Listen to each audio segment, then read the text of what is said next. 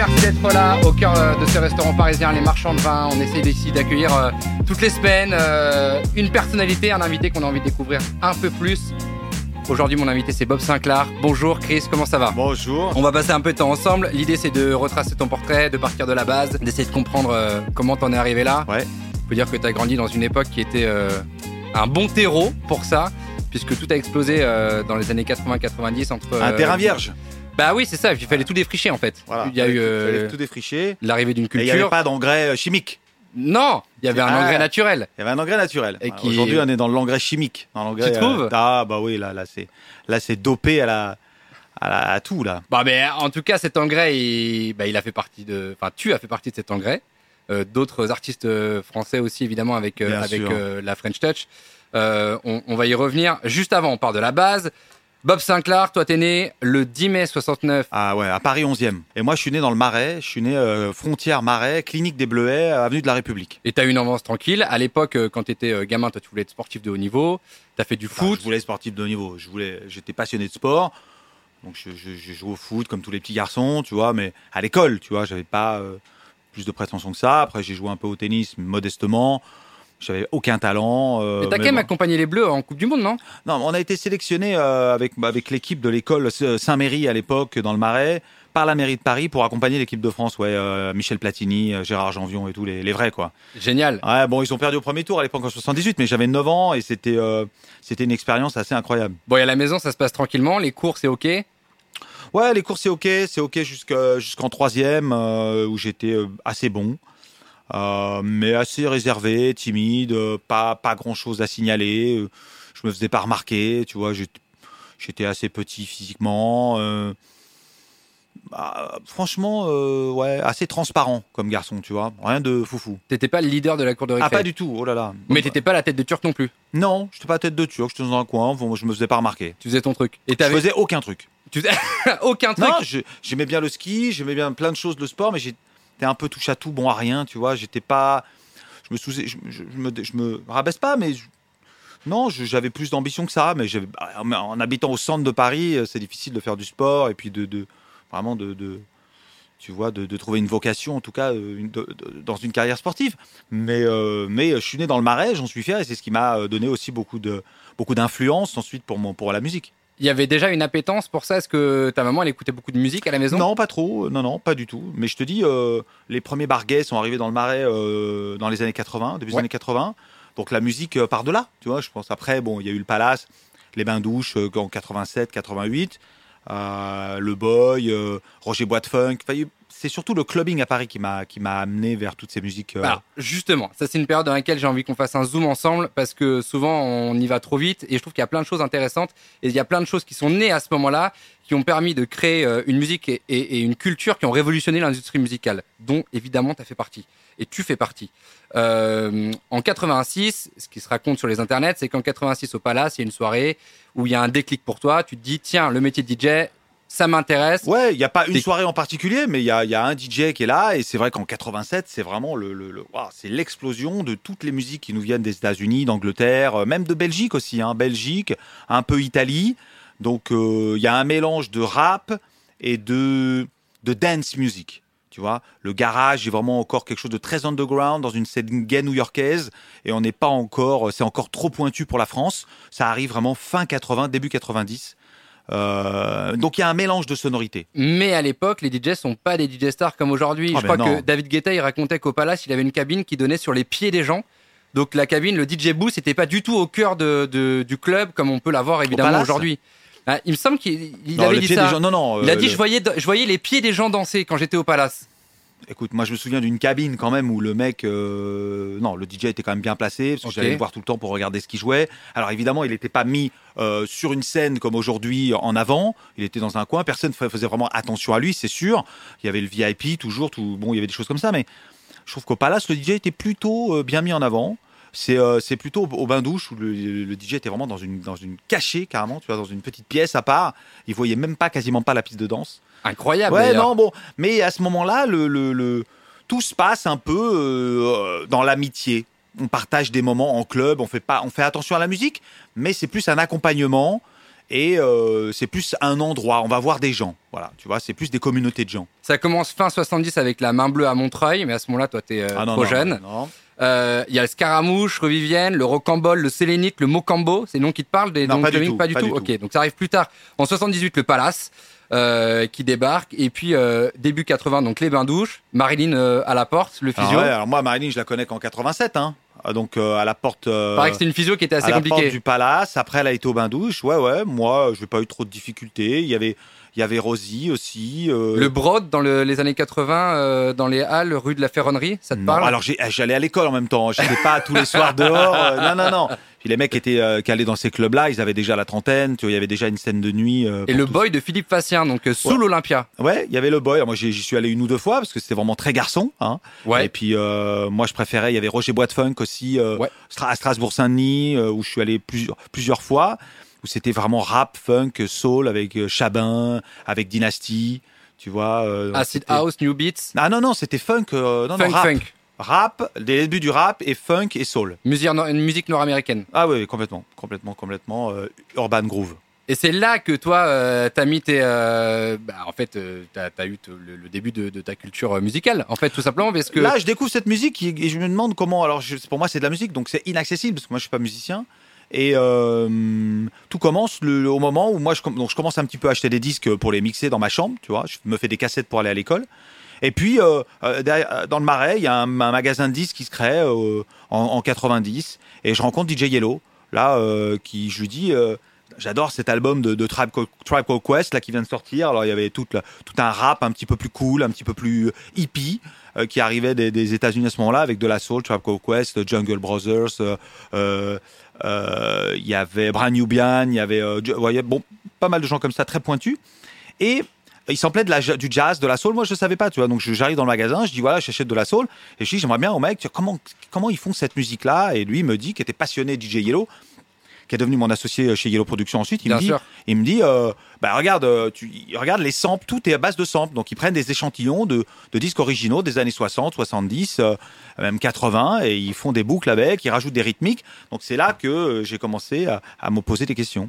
et à commencer à comprendre comment ça fonctionne, le mécanisme technologique, mais aussi le mécanisme de la création de morceaux, euh, faire une intro, euh, un Ouais, non, mais c'est surtout déjà euh, essayer de remettre de la dynamique sur cette soul, tu vois. Donc il n'y avait pas de, de, je pensais même pas que j'allais sortir un maxi un jour ou sortir de la musique, tu vois. Je voulais juste essayer de recréer. Je copiais un peu mes mes maîtres, si tu veux, mais qui, qui étaient vraiment ces, ces DJ américains, quoi. Moi à ce moment-là, je suis pas du tout dans la house. Hein. Frankie Knuckles, euh, c'est la scène gay de Chicago.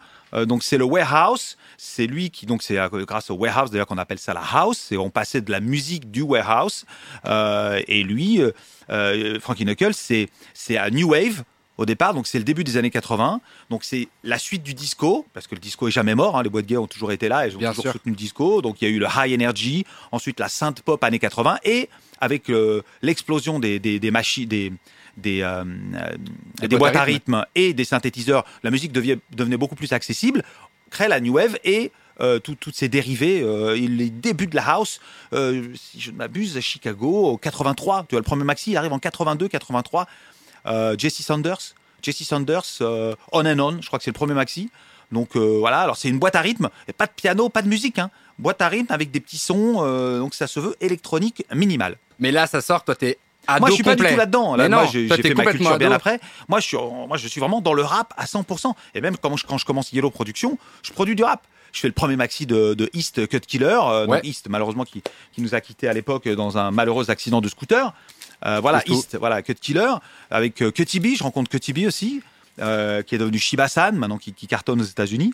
Bon, on fait du rap. Sauf que mon, mon pote vient de banlieue, lui, il vient de Sarcelles. Moi, je viens du Marais. Bon, on fait une belle collaboration, mais on n'a pas accès aux rappeurs. Voilà, il faut avoir une crédibilité, une street pour, pour être dans le rap. On trouve pas les rappeurs, donc on décide de mettre des musiciens dessus, ce qui vient avec la vague acid jazz de Londres, de, de- de- de- des Anglais au sud, début 90. Il faut se dire que fin 80, début 90, ça explose dans tous les sens. hein. Ça recycle, ça recycle. hein. Donc en fait, t'aurais pu être un grand producteur de rap au lieu d'être un grand producteur de musique électronique. Euh, T'aurais pu être le producteur de Booba quasiment. Ouais, j'aurais bien aimé. Le mec a beaucoup de talent. Le lui arrivait bien après. Hein. Bien Mais, sûr. euh, bien sûr, j'aurais pu travailler avec Dynasty, avec Lionel D, euh, qui était le, le premier rappeur, avec Assassin, avec surtout avec Joey Star, que j'adore. Donc tous ces mecs-là ont explosé à ce moment-là. Et ce qui est énorme, c'est que tu t'es retrouvé à, à, travailler justement avec ces rappeurs américains euh, que t'écoutais, puisque tu as fait euh, un son avec Sugar Hill Gang. Alors c'était quelques années plus bon, tard, évidemment. Après, bien sûr, évidemment. 20 ans après. C'est l'histoire qui raconte, mais c'est marrant du coup de se retrouver aussi avec les, bah, avec la musique avec laquelle on a grandi. En fait, tout simplement, ça boucle une boucle aussi quelque part. Moi, j'ai toujours eu un grain de nostalgie dans la musique que je fais, tu vois, même dans ma vie en général, je collectionne, je m'habille euh, que vintage, tu vois, euh, je recherche l'essence, tu vois, je recherche euh, le côté organique dans tout. Donc, comme évidemment le vinyle c'est quelque chose d'organique, c'est de la matière, le son que dégage ce vinyle-là m'excite. Tu vois, le son que dégage un, son numérique aujourd'hui sorti d'un truc euh, 24 bits émulé au maximum avec un, non, ça m'excite pas du tout. C'est pour ça que j'aimais le sampling. Remettre au goût du jour des sons, tu vois, des vieux sons. Et continuer à travailler avec euh, une méthodologie d'ailleurs que je crois tu n'as jamais quitté. Tu avais des logiciels de l'époque qui sont toujours les mêmes aujourd'hui. Mhm. Quand euh, tu filmes ton studio, puisque tu as quand même pendant le confinement euh, été la star du confinement, Ouais. tu as permis à tous les gens de pouvoir euh, danser depuis chez eux grâce à toi. On voyait ton studio. Et en fait, on a l'impression que c'est un endroit qui n'a jamais bougé depuis. euh, À l'endroit, il a bougé parce que j'ai pas commencé dans ce studio-là. oui, mais tu vois ce que je veux dire. Acheter un studio comme ça, il fallait faire Love Generation pour le faire. Bon, en tout cas, j'ai commencé dans ma chambre d'ado. Euh, Ma mère, je lui ai cassé la tête pendant des années parce que je mettais la musique fort, etc. Ensuite, euh, on a eu un petit magasin dans le Marais. J'ai toujours voulu rester dans le Marais, donc on louait une boutique avec DJ Yellow. Donc au sous-sol, j'avais mon j'avais mon studio. euh, je bricolais au départ sur Atari, ensuite sur Macintosh, et puis j'ai gardé mon, logiciel, Digital Performer depuis toujours, qui est un vieux logiciel, mais moi ça marche. Voilà, donc tant que ça marche. Moi, je suis pas un fou d'électronique. euh, tu vois, de, de, de pointitude dans les, tous les nouveaux matériaux qui arrivent, le- les nouvelles euh, technologies. Non, je suis assez basique. Bon, et du coup, fin 80, début 90, euh, tu te lances. Alors, il y a, il y a plusieurs pseudos au début. Euh, évidemment, il y a eu euh, Reminiscence Quartet, Mighty Bop, Chris de French Kiss. Ouais. Ça me fait toujours penser à, à Lil Louis quand j'entends French Kiss, Mais évidemment, avec bien ce, sûr. titre mythique et emblématique. Et puis, il y a eu l'aventure Bob Sinclair qui s'est lancée en 98 97, premier maxi. avec l'album Paradise en 98. Exactement. Album Paradise, ouais, euh, magnifique. Mais tu vois, on retrace ça ultra rapidement. Mais à ce moment-là, il y a, il y a une excitation sur la French Touch qui est extraordinaire, tu vois. Ah, C'est génial. Il y a l'album des Daft qui vient de En sortir. 96, Homework. Homework, ils créent tous les deux leur petit label roulé cri d'amour. Bon, euh, Étienne de Crécy arrive. Et euh, Saint-Germain, je savais pas, mais en fait, l'album était sorti en 95. L'album de Saint-Germain. Euh, c'est Boulevard non Boulevard, ouais, Boulevard, c'est ça. Boulevard en 95 chez F Communication.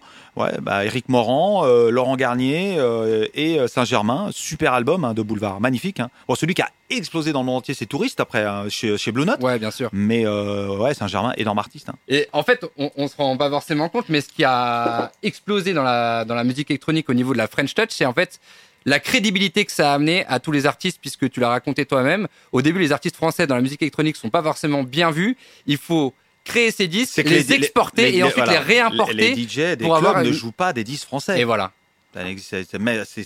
C'était ringard. Il faut pas, ouais, il faut pas mettre qu'on est français. C'est vraiment. C'est pour ça que tout le monde s'est créé un personnage à ce moment-là, que euh, toi, t'es devenu euh, bah, ce personnage de Bob Sinclair, que les Daft Punk Ouais, ont créé leur personnage. Je te que, parle de ça euh, au début en, en 94, hein, qu'il faut pas être français, mais une fois qu'on fait des disques et que ça, on- ce qu'il y a, c'est qu'il n'y a pas de circuit de distribution euh, qui va de la France vers l'étranger.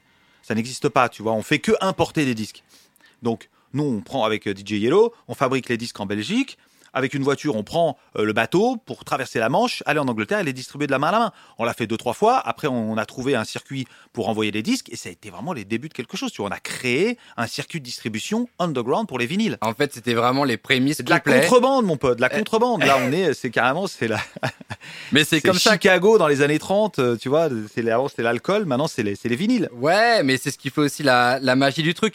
J'ai vu que la French Touch était un nom qui était apparu pour une des premières fois en 87 avec des, des soirées en fait qui étaient organisées au Palace avec Laurent Garnier, David Guetta et Guillaume la Tortue. Euh, Ouais, ça c'est une légende. Moi, j'ai jamais. C'est une légende urbaine, ça Non, non, c'est de la French Touch. Moi, j'ai la première fois que j'ai vu où j'ai vu ce nom, c'était des, des Anglais qui parlaient de la scène française en 95, tu vois, 94, 95. Après French Touch, bon, tu sais, les mecs, tout le monde veut se tirer la couverture euh, vers, le- vers soi, mais bon, en tout cas, moi, j'ai vu ça qu'en 95. Et ça devait être. Et ça vient euh, pas de France. La French Touch, ça peut être que des de l'étranger. Enfin, ça, c'est en anglais. Donc, euh, faut pas comme un, Ang- un anglais, un français peut créer une soirée French Touch pour des. Ça parle absolument pas aux Français. Des French Touch, ça veut dire. Mais en fait, toi, t'as connu un succès assez vite, euh, puisque dès les premiers. euh, Si tu veux le succès, le en premier fait. album de Bob Sinclair, avec le, le, tr- le morceau que t'as fait avec Thomas Bengalter, euh, Ouais. qui s'appelle Jim Tonic, avec la voix de- premier, de, Jeanne Fonda. juste te dire que le, le premier succès, c'est quand on, nous, on fabrique des vinyles et qu'on en vend 1000. C'est ça le premier succès, quand on parle de la base. Aujourd'hui, faire un succès, on est obligé, c'est vendre des millions de disques, mais vendre un maxi, deux maxi, trois maxi, Yellow Production, putain, ça existe, tu vois. On existe, alors on, on, dégage pas d'argent, tout se refinance avec les ventes de disques, donc c'est génial. Mais Dimitri from Paris arrive sur le label, Kid Loco arrive sur le label, on découvre Salomé de Baya, Tom et Joyce, Bang Bang, on fait des disques avec Chaz, qui était un copain de Saint-Germain, on commence à la house, et comme tu dis, bon, euh, Bob Sinclair arrive avec le super guest euh, Thomas Bangalter qui fait Jim Tonic à ce moment-là. Moi, je fais un remix pour Stardust, donc on fait des échanges. Ça se passe, tu sais, comme ça, à la cool. On pense même pas à clearer les samples. On, on- tu vois, on, on prend des trucs, ça sort à l'arrache parce qu'on ne sait pas, on ne se rend pas compte à ce moment-là que ça va exploser. Tu comprends? Et est-ce que euh, ce rendez-vous qui est créé en 86 à Miami, qui s'appelle la WMC, a été un, un virage incontournable justement de l'essor de la French House? Ouais. on- alors ça a pas été, alors ça a été créé en 86, tu dis Parce que je, je pense que j'ai trouvé. Plus tard que ça, ouais. Mais écoute, en tout cas, moi, j'y vais la première fois en 98. Ok. hein, où c'est une, euh, c'est une réunion comme une espèce de Midem. Tu vois, si les gens connaissent le Midem, cette réunion de labels et de DJ à Miami, où il y a des conférences de gens qui parlent de la dance music. C'est un peu la Fashion Week de la house C'est un music. peu la Fashion Week de la house music, exactement. Les DJ se retrouvent, il y a des super soirées, tout le monde distribue ses promos parce qu'on est en vinyle. Donc nous, on arrive là avec, avec DJ Yellow, on y va et, et on, on a des sacs de promos et puis tout le monde les distribue. Et, et c'est génial parce que c'est convivial, c'est excitant, c'est organique. Encore une fois, ce mot Ben oui, organique. ben oui, organique, tout est dématérialisé, déma- dématérialisé aujourd'hui, donc euh, ça fait chier. On va y revenir euh, sur ça. Et en, en 98, à la WMC, il y a donc ce fameux hit de Stardust, Music Sounds Better With You, Ah ouais, qui sort. ça- Et là, c'est le raz-de-marée interplanétaire, mais Bah- c'est aussi l'ouverture de la French House sur le monde entier. Ouais, c'est c'est c'est c'est hum, avril euh, mars euh, fin mars euh, 1998 et c'est là qu'on se rend compte tous à ce moment-là parce qu'ils bricolent un truc. Alors ils ont fait euh, Homework, c'était principalement instrumental. Ouais. Quasiment que ça, avec deux trois petits vocodeurs dans la chambre machin. Mais là il y a une chanson faite par des Français, tu vois, et avec des samples bricolés dans une chambre. Donc là c'est l'explosion.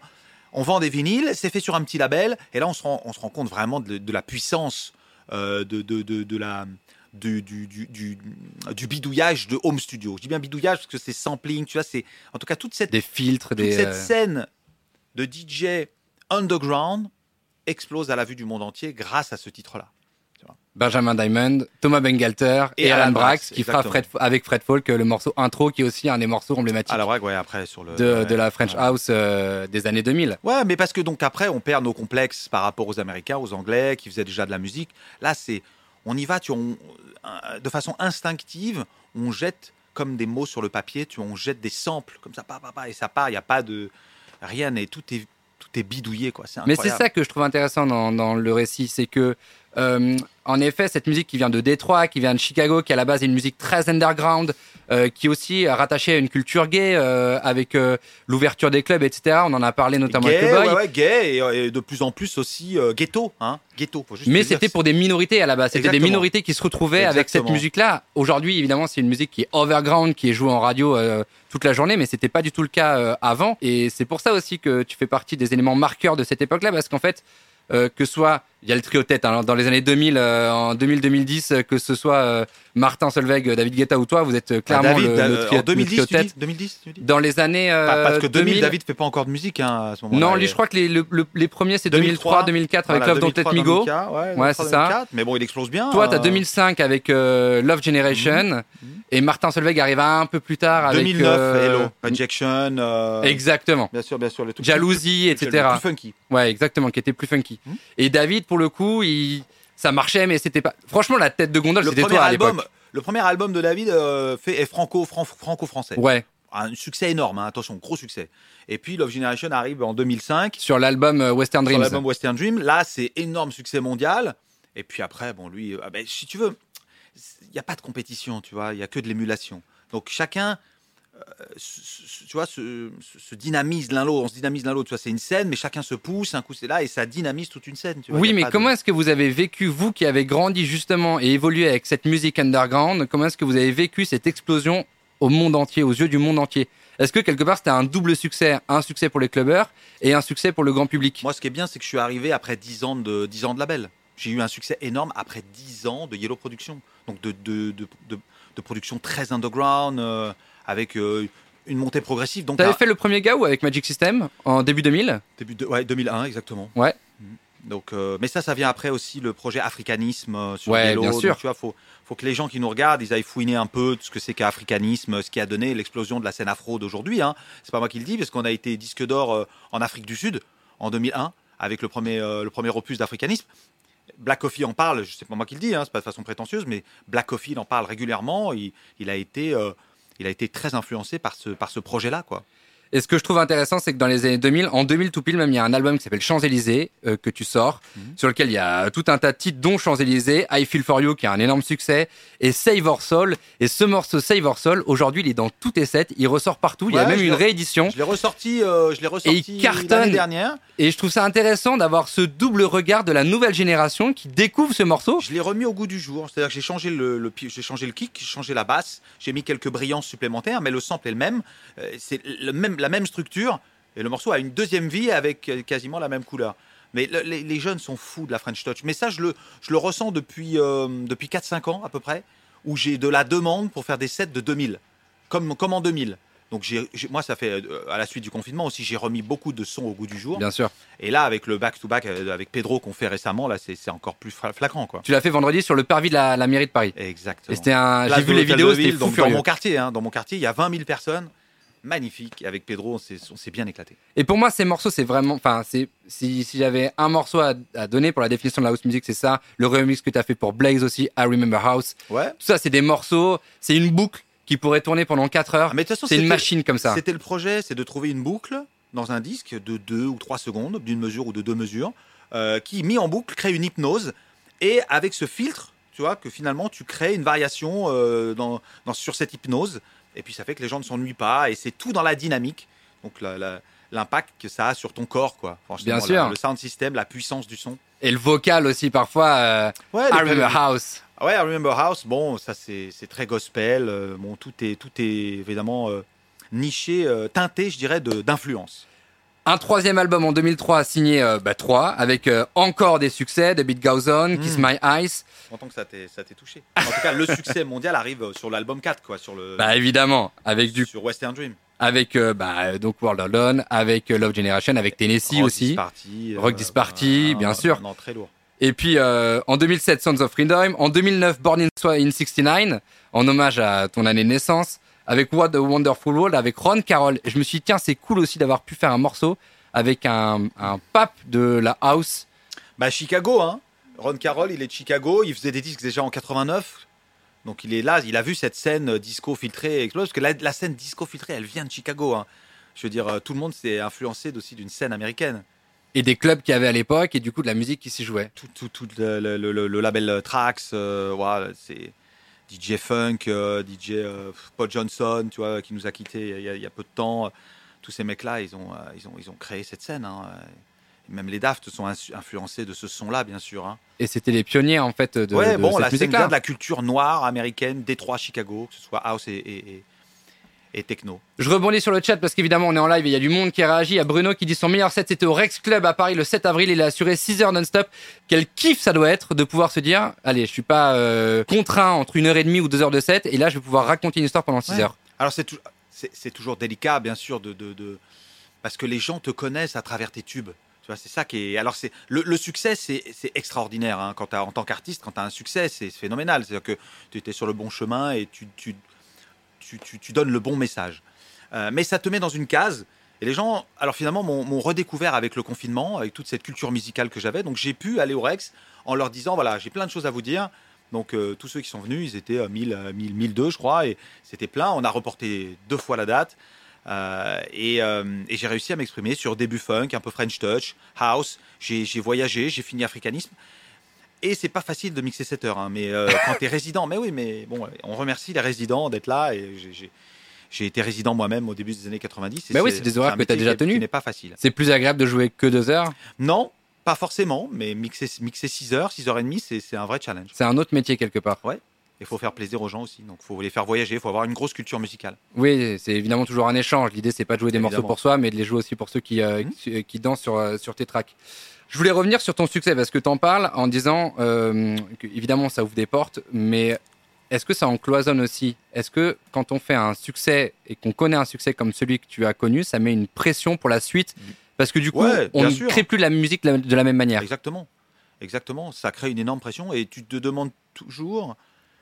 De te souvenir dans l'état dans lequel tu étais avant de commencer le. Avant de, avant de faire Love Generation. Tu dis, merde, il faut que je redevienne vierge pour être aussi instinctif, tu es aussi pur. Mais c'est dif- c'est difficile parce que tu as connu le succès. Donc euh, finalement, tu, Love Generation devient euh, ton empreinte et tu ne peux plus t'en défaire. Donc les gens t'attendent sur le même terrain.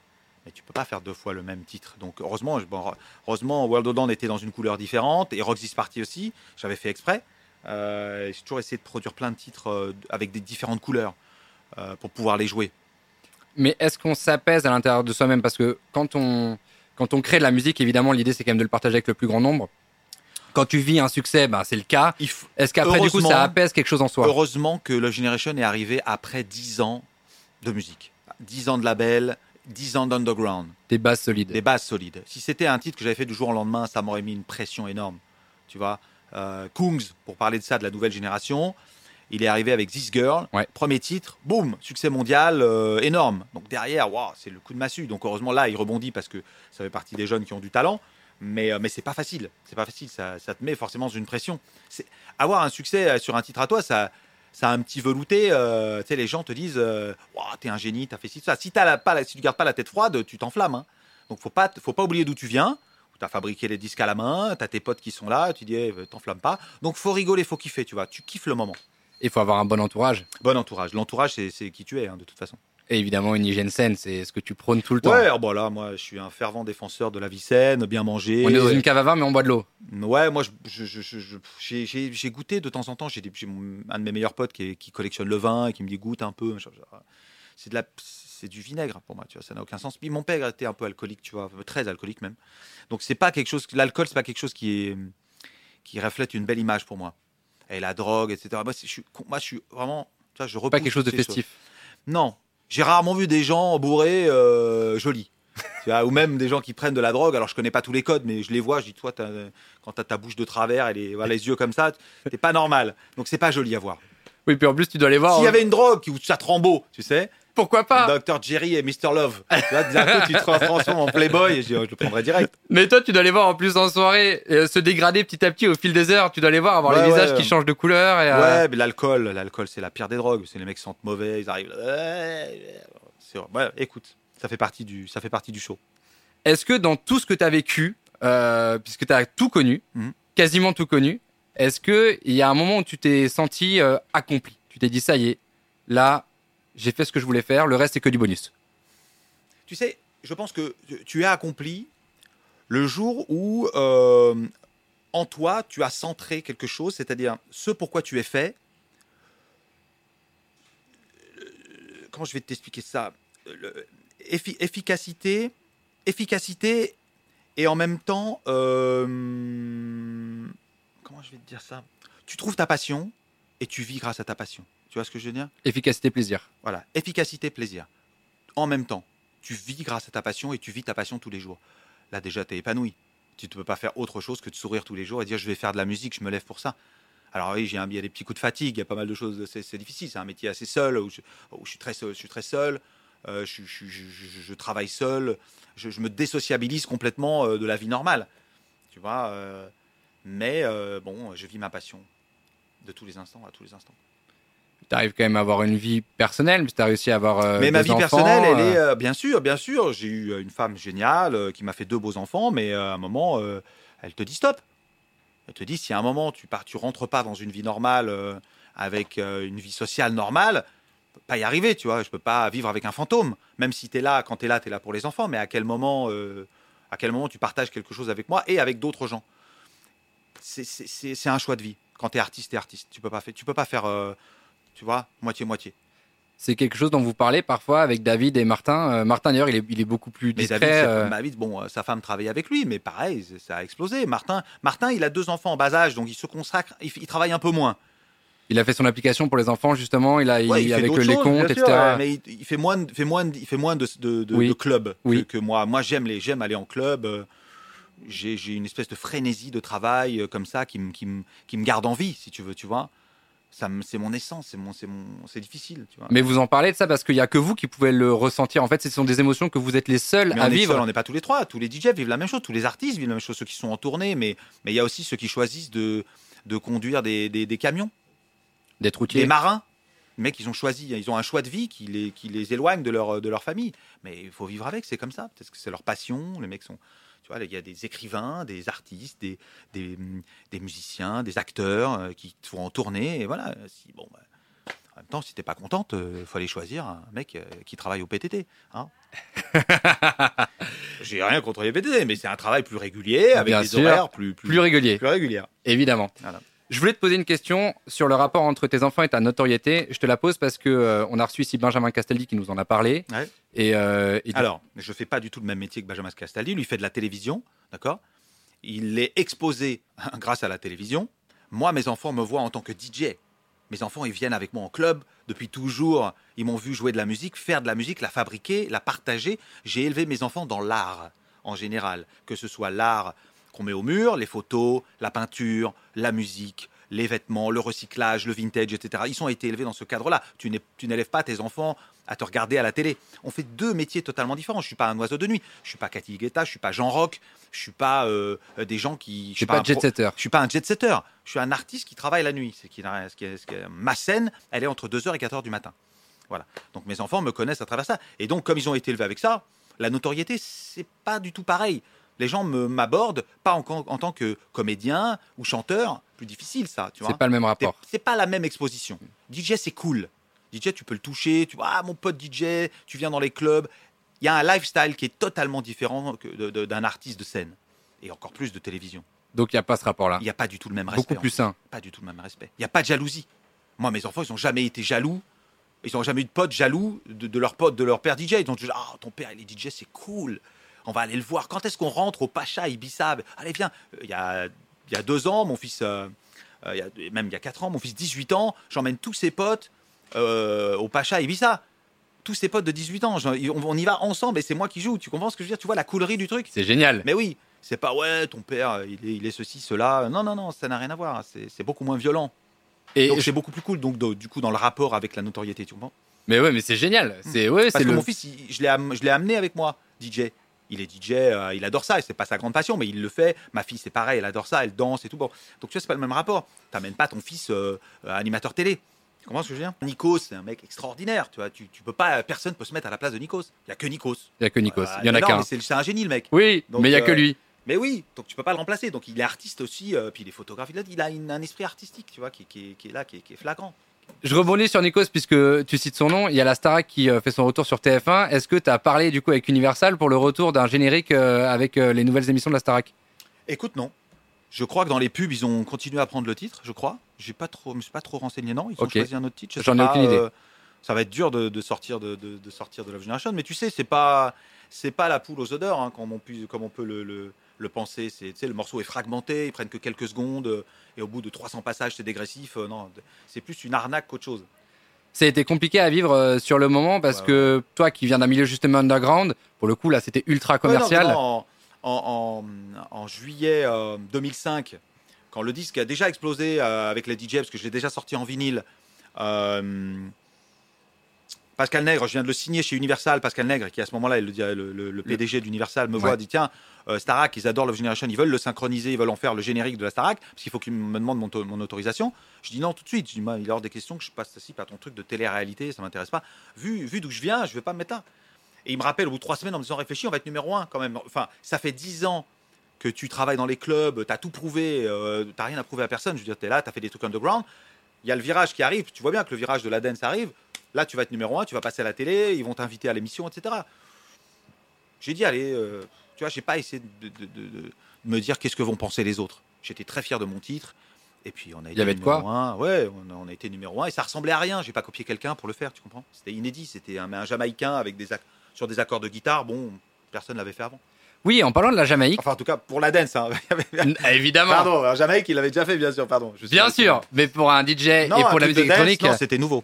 Et d'ailleurs, en parlant de la Jamaïque, t'as fait un album version jamaïcain où t'as repris de, de tes hits que t'as fait version jamaïcaine. Ça m'a fait penser à l'album de Gainsbourg qui avait été faire ça aussi euh, en Jamaïque justement. Alors, je l'ai- littéralement euh, euh, pillé, pas Gainsbourg, mais littéralement imité parce que j'ai repris la même équipe que Serge Gainsbourg. Donc, c'est-à-dire, il y avait Sly et Robbie, et puis bon, tous les, donc le guitariste, Sly, Sly qui est batteur et Robbie qui est, qui est, qui est bassiste, Robbie qui nous a quittés il n'y a pas si longtemps d'ailleurs, et toute l'équipe. Donc, j'ai voulu refaire un peu aux armes, etc.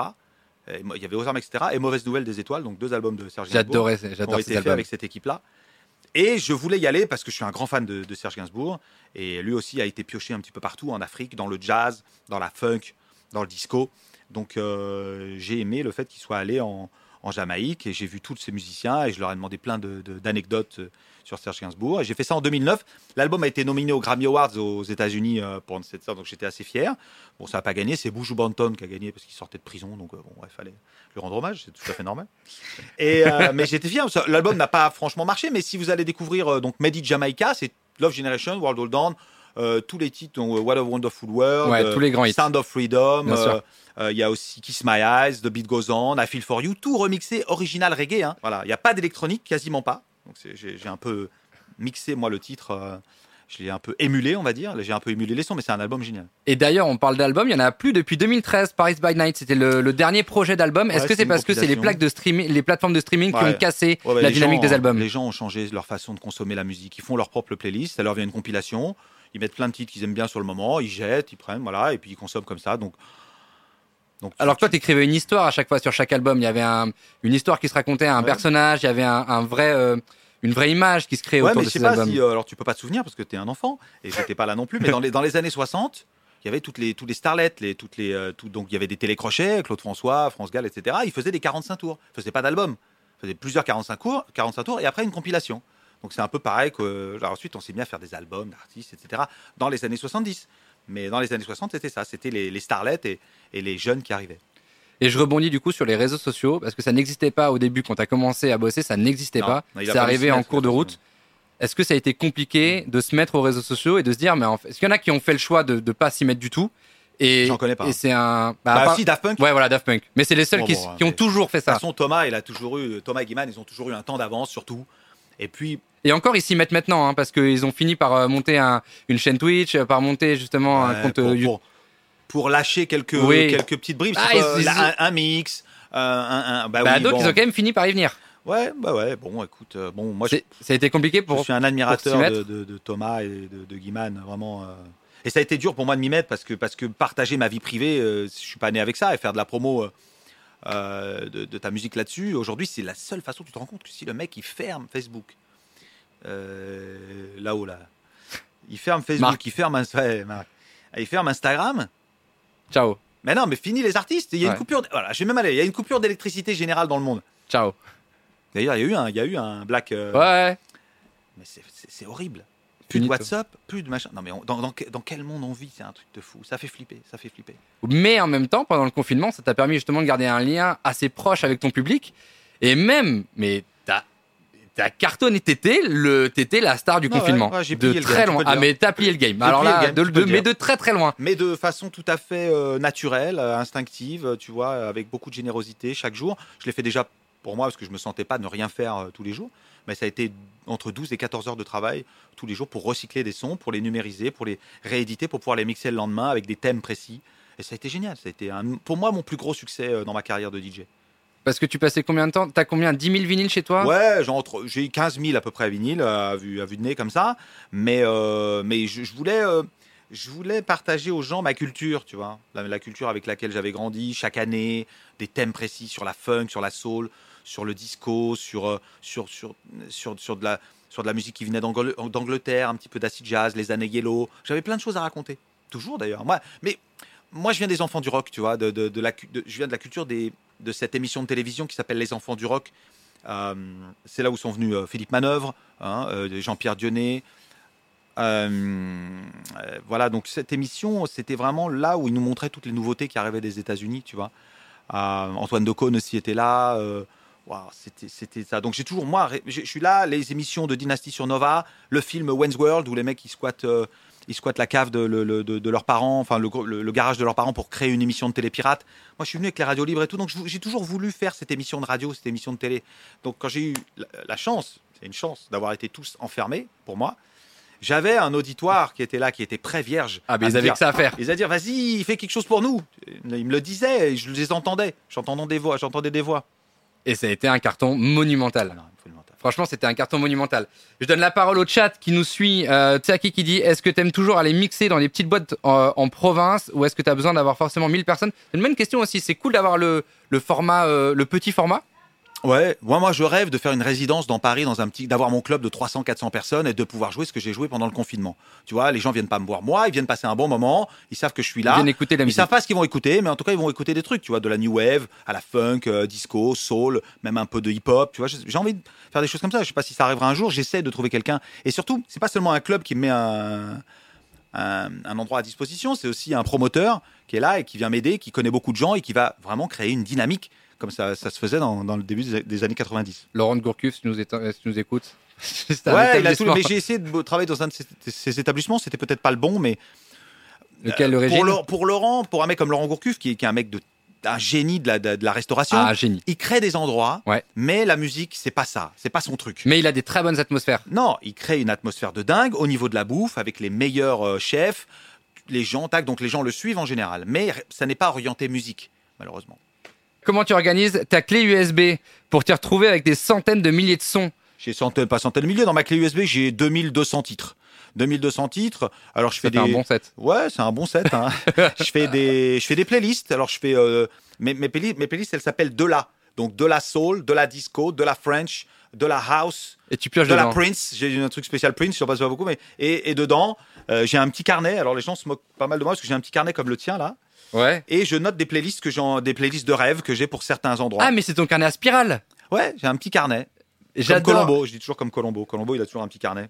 Euh, je viens d'arriver. Est-ce que vous avez évoqué le back-to-back entre Bob et Pedro Et Winter? non, Bah tu oui. arrives au bon moment. On l'a- on- alors, le le back-to-back, c'est une idée qui est venue de, de, de Allo Floride, de Morgan, de, qui travaille chez Allo Floride. Allo Floride, qui est une agence de booking, de management, euh, DJ et artistes en général. Et l'année dernière, euh, Morgan nous dit, tiens, euh, est-ce que vous feriez pas un petit back-to-back pour le festival au Touquet qui est un festival là, génial. euh, euh, ça excite beaucoup l'organisatrice. Ouais, allez, on est arrivé un petit peu comme des fleurs, lui avec sa playlist, moi avec la mienne. On, mixe, on passait d'un titre à l'autre et on se dit, allez, avec Pedro, on se dit, viens, on se fait un petit spécial French Touch juste pour, pour, pour, pour kiffer, tu vois. On est ensemble, on est les, les, les, les- les représentants. Bien euh, sûr. depuis que Daft Punk est parti au, à la retraite, on est les représentants de cette French Touch. Allez, on, et et, et c'est franchement, ça a été un gros succès. Donc on s'est dit, tiens, pourquoi pas organiser un thème euh, l'année prochaine Allo Floride a fait quelques sondages. Bon, on a booké cinq festivals. Euh, bon, les Eurocaines, on n'a pas pu le faire exactement, À mais la ville de Paris, les Vieilles Charrues, euh, Pause Guitare et euh, les Nuits du Sud avance. Ouais, cinq, quand même des très gros festivals. On presse après Stromae, après euh, Juliette Armanet, après des, des Clara Luciani, tout ça. On est, on est sur les mêmes scènes, si tu veux. Donc c'est très prestigieux pour nous. Et puis on joue. Alors avec Pedro, on a passé sincèrement deux mois en studio pour pouvoir reproduire tous les titres de la French Touch. C'est des titres qui ont 20 ans, 25 ans. Et qu'il fallait les défricher un peu, Donc, les donner fallait un- reprendre les stems originales, fallait les remixer les, et leur donner un petit coup de boost, tu vois. Donc on a mixé, on a fait quelques bootlegs comme assez t'as fait avec intéressants, Cyber Soul. comme j'ai fait avec Saver Soul. On a demandé à Armand, un, un- un- un mec qui fait des vidéos, un graphiste extraordinaire qui bosse avec, avec Étienne de Crécy, de nous faire des designs en reprenant les pochettes originales, en reprenant quelques clips aussi originaux, bien dilués, tu vois. C'est pas, on s'appuie pas sur les- la notoriété des artistes, mais on leur fait aussi un petit peu de promo. C'est la belle équipe. Et on a eu un gros succès à, à Paris, euh, à Paris ce, ce- ce- donc vendredi il y a trois dernier. jours, ouais. Vendredi prochain, vendredi là, là, hein, dans trois jours, on sera euh, pour les Nuits du Sud à Vence, à côté de Nice. Le lendemain, on est à Albi pour, euh, pour, les, pour pause guitare. Et le 16 juillet, on sera euh, au Vieille Charrue.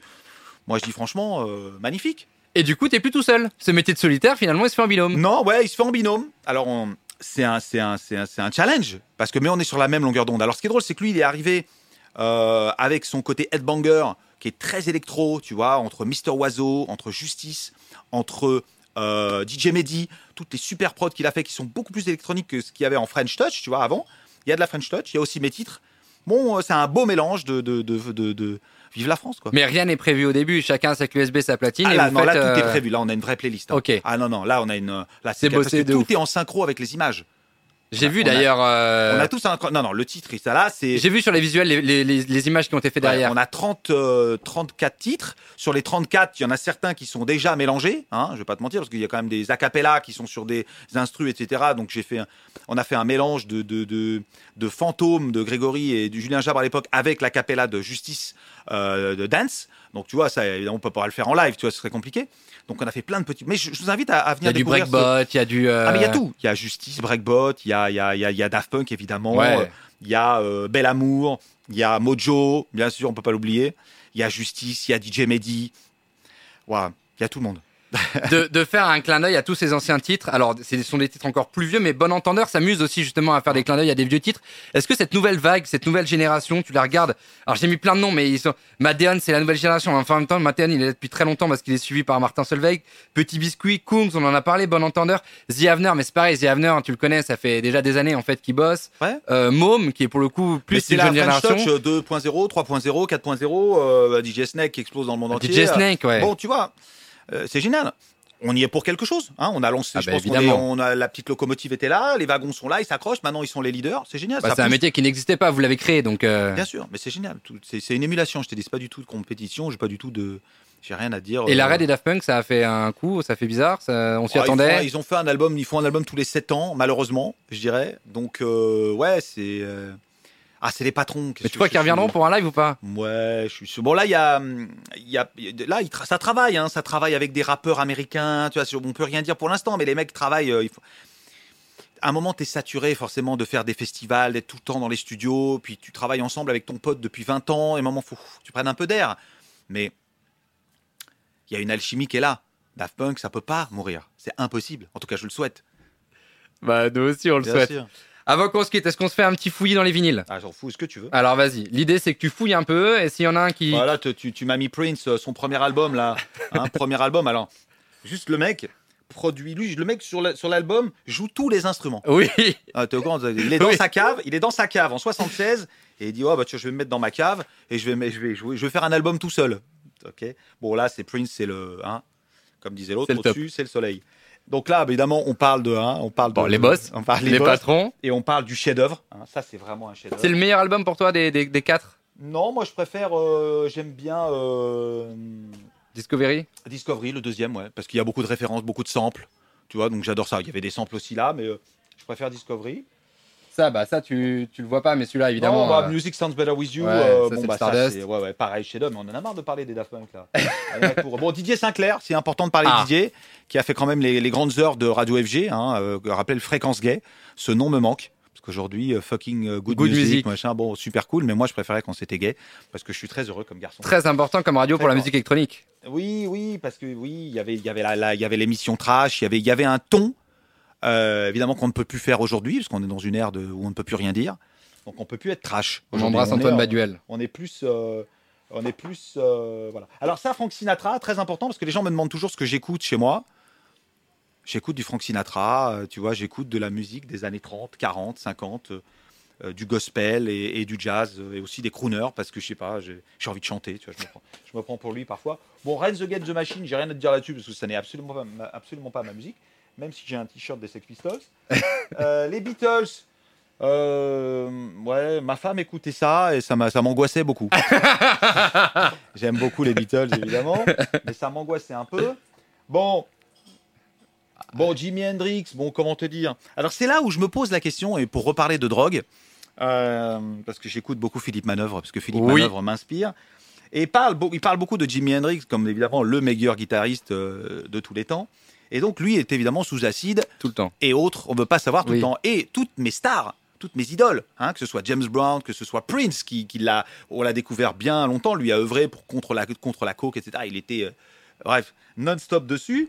Et toutes mes toutes mes idoles étaient sous amphétamine, sous exta ou sous machin. Je sais pas comment est-ce tu qu'il peux appeler était en ça. période de création? C'est ça que je me demande.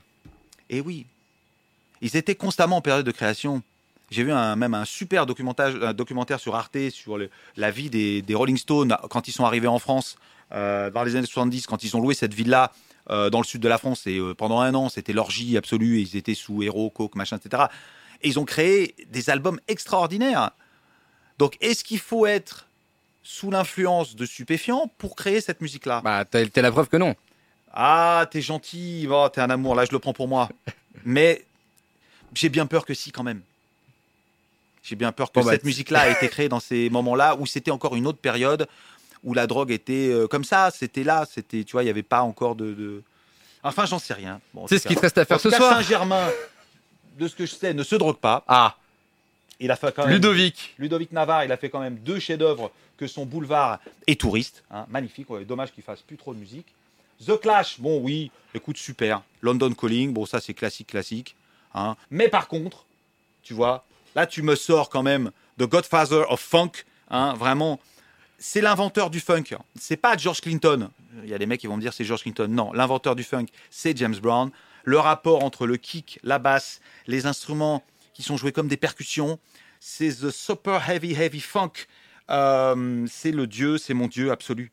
C'est lui qui est la base du rap, c'est lui qui est la base de tout. Mais il y avait déjà un côté euh, de, de sample justement parce que en fait euh, dans Sex Machine c'est une boucle qui tourne non-stop et lui qui chante par dessus mais c'est il y a ce- cette mécanique là Il de y a cette construction ritournelle qu'il a construit. exactement Voilà, voilà. C'est ce qui s'appelle. Voilà, c'est lui qui a créé ça, qui a créé euh, ce mouvement, la funk. C'est lui qui a créé ça. C'était ce rapport qu'il y avait entre le kick, la basse, les percussions, les les, les cuivres. Tu vois, il voulait que tous les mor- tous les instruments jouent sur la batterie et sur la basse. Tu vois, toujours pam, et la voix.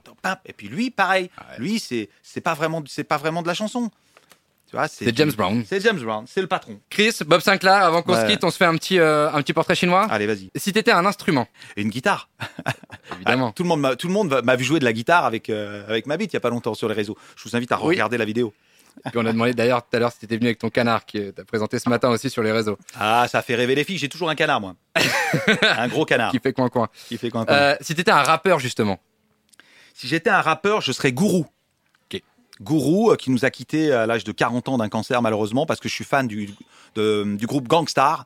Et euh, donc, j'ai eu l'occasion de rencontrer DJ Premier euh, il y a deux ans dans son studio à New York. Et DJ Premier, pour moi, le meilleur producteur de, de hip-hop de tous les temps. Et, et Gourou, donc, il formait ce duo qui s'appelait Gangstar. Je vous invite à, à découvrir ce, ce- ce- Ils ont fait six albums, six ou sept albums. Magnifique. si t'étais un autre métier que ceux que tu fais? Je serais Roger Federer. Je serais même pas un métier, je serais Roger Federer. Je serais même pas tennisman, tu comprends ce que ça veut dire Je serais Roger Federer. ça répond à l'autre question qui était si tu n'étais pas Bob Sinclair qui serais-tu Je serais, euh, je serais Roger je serais Federer François Merlin. François Merlin François Merlin, qui est l'autre nom de euh, Jean-Paul Belmondo dans Le Magnifique. Il y a exactement Bob Sinclair et François Merlin. Exactement. Qui est le nom du coup du- de l'auteur en fait, celui qui est euh, Celui qui écrit ses livres. celui qui écrit Voilà, les, voilà. les romans. Mm. Exactement. Euh, si t'étais un plat, des bananes? Non, si j'étais un plat, je serais des, je serais des penne bolognaises. Mais alors, non, je serais des, comme ils appellent ça, des, des penne al ragout, mais du ragout blanc, du ragout fait avec du veau. Je suis techniquement en italien, attention. mais ça passe très bien. Si t'étais un lieu de vacances, bianco, ragout bianco. ragout bianco, Ouais. on note. Si t'étais un lieu de vacances, Saint-Barth. direct. Euh, si t'étais un animal, Ah, moi, je, serais un, je suis un félin. Hein. Euh, Un tigre Ouais, euh, panthère. je serais un chat. Si t'étais un défaut La lucidité. et une qualité. La lucidité. Si t'étais un héros ou une héroïne. Un héros ou une héroïne, je serais Martin Luther King. Et si tu te croisais enfant, qu'est-ce que tu te dirais? Je me dirais, euh, t'inquiète pas, je suis là. Ça va aller? T'inquiète pas, je suis là et ça va aller.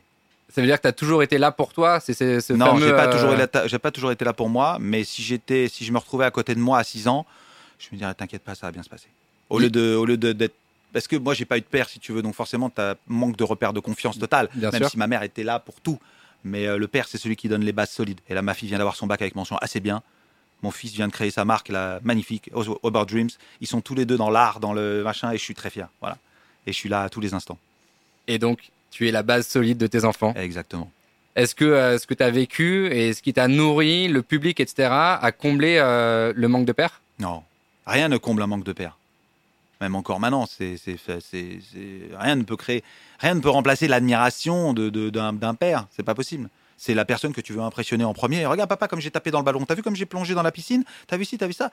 Et il faut. Et si le dit ouais vas-y, si le mec il est là, euh, ça n'a aucun sens. C'est quelqu'un que tu as cherché à Les revoir? pères ont perdu leur couille, mon frère. Ils ont perdu leur couille. aujourd'hui? Ah mais oui Les- Ils ont plus aucune responsabilité de rien. Ils font des enfants, j'entends des gens, ils font des enfants, au bout de six mois, ils se barrent, ils quittent la mer. Il n'y a plus rien. Ils n'existent plus. Les mecs disparaissent, quoi. Ouais, toi, ça te rend fou, ça. Ah mais ça me rend fou. Tes enfants, ils sont potes d'ailleurs avec ceux de David? Est-ce que je me suis demandé Ouais, si Paloma et Raphaël étaient potes avec Elvis Bien et, sûr, euh, Elvis et, euh, et Angie? Ah non, Angie est un peu plus jeune. Mais, euh, mais ouais, bien sûr, Elvis je vois souvent Rafi. très cool, bon esprit, bonne ambiance, Bonne vibes. bonne vibes. Bon, bah, Mes enfants, ils ont des bonnes vibes. Merci beaucoup d'être venu passer toi. un peu de temps euh, ici. Très bon temps. J'espère que ça vous a plu, les amis. Hein? C'est là le petit point rouge. C'est là, c'est là, c'est là. Je me souviens d'ailleurs d'une anecdote avec euh, Adriana Chechik, c'est ça, dans un studio. euh, Mais toi, tu as l'œil, tu as l'œil du coquin. Adriana, alors une petite, vous êtes toujours là ou pas? Ils sont toujours là? Ah, bien sûr. Je- J'étais à Los Angeles et je voulais faire un petit Lil Louis, tu vois, où elle a, où, bon, elle a une, une nana qui jouit sur le, Sur le morceau. sur le morceau, donc là, un morceau de 1987. Et j'ai dit, tiens, j'ai un instru, et j'étais avec Joaquin Garraud dans le studio à Los Angeles. J'ai dit, tiens, on va, on va appeler un manager de nana de film porno. Qui d'autre qu'une nana qui fait du film porno pour te, pour te, te simuler un orgasme? Et Adriana Chechik vient dans le studio. Et je te jure, c'est la première fois où j'ai été intimidé. T'as été déboussolé. J'ai rarement été intimidé devant une femme, mais là, elle dégageait un tel appétit sexuel. Une, je ne peux pas te dire, mais elle dégageait un truc d'une d'une violence sexuelle. Je te jure, je me suis senti, mais presque, tu sais, euh, tu sais. Alors, elle n'était pas venue, elle n'était pas venue pour autre chose que pour euh, faire euh, de la jouissance derrière un micro. Mais une, une espèce de féline là, après, a dévoré tout le studio. Elle a fait deux prises impeccables. Je parle de musique, hein. Bien sûr. C'était tout. Est-ce que euh, elle a été comblée euh, sur cet appétit euh, et cette envie sexuelle? Ouais, pareil, petit cachet, impeccable. Non, non, elle était juste venue pour ça. On Je suis pas très actrice porno. On embrasse Adriana. Allez. Merci à vous. Allez, bisous à tous. Salut, c'était Mathieu, à plus.